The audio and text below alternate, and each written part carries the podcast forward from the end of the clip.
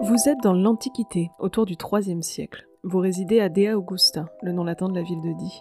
Vous êtes un gallo-romain, mais attention, pas n'importe lequel. Vous avez de l'argent et ça se voit. Vous venez tout juste de faire décorer votre domus, votre luxueuse maison de ville. Autour de vous, les murs sont peints de jolies fresques, mais le détail dont vous êtes le plus fier se trouve sous vos pieds. Une mosaïque flambant neuve.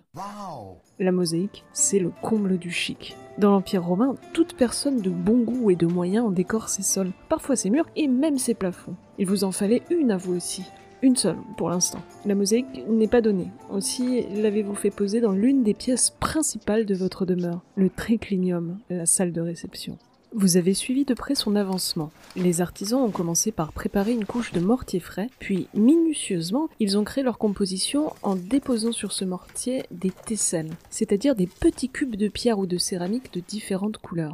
Vous avez choisi un décor assez classique. La majeure partie de votre mosaïque a été réalisée selon la technique de l'opus tessellatum, des cubes relativement gros, d'environ 10 mm de côté, qui ont permis de rapidement recouvrir la surface de la pièce. Sur cette portion, vous n'avez pas souhaité beaucoup de motifs, juste de quoi former un tapis de forme géométrique en noir et blanc. Par contre, pour la partie centrale, l'embléma, vous avez mis le paquet. Vous avez fait appel à un artisan spécialisé très réputé pour qu'il compose une scène inspirée de la mythologie gréco-romaine. C'était important pour vous. Vous vouliez ainsi montrer votre attachement à la manière de vivre romaine. Et pour que votre mosaïque imite le plus fidèlement possible les effets, les nuances et les détails d'une peinture, l'artisan spécialiste a utilisé de minuscules tesselles, de tout petits cubes selon la technique de l'opus vermiculatum. Et le résultat est saisissant.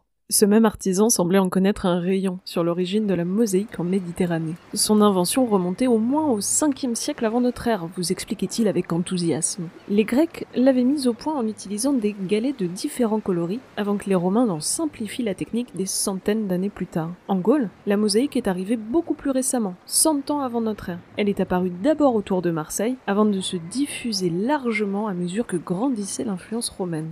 Pendant qu'il vous expliquait tout ça, vous avez poliment retenu un bâillement.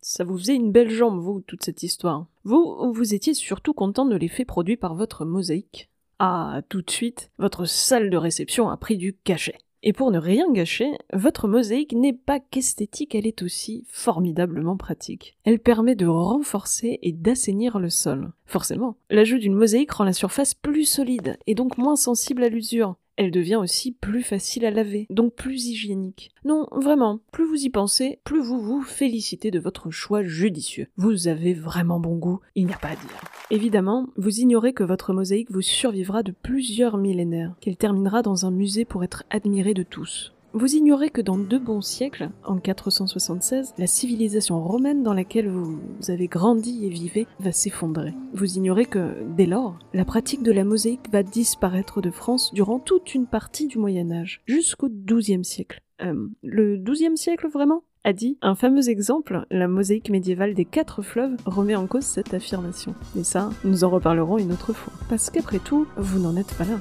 Profitez donc de votre mosaïque toute neuve. Peut-être qu'un jour, dans plusieurs millénaires, vos lointains descendants iront la voir au musée de Die et du Diwa.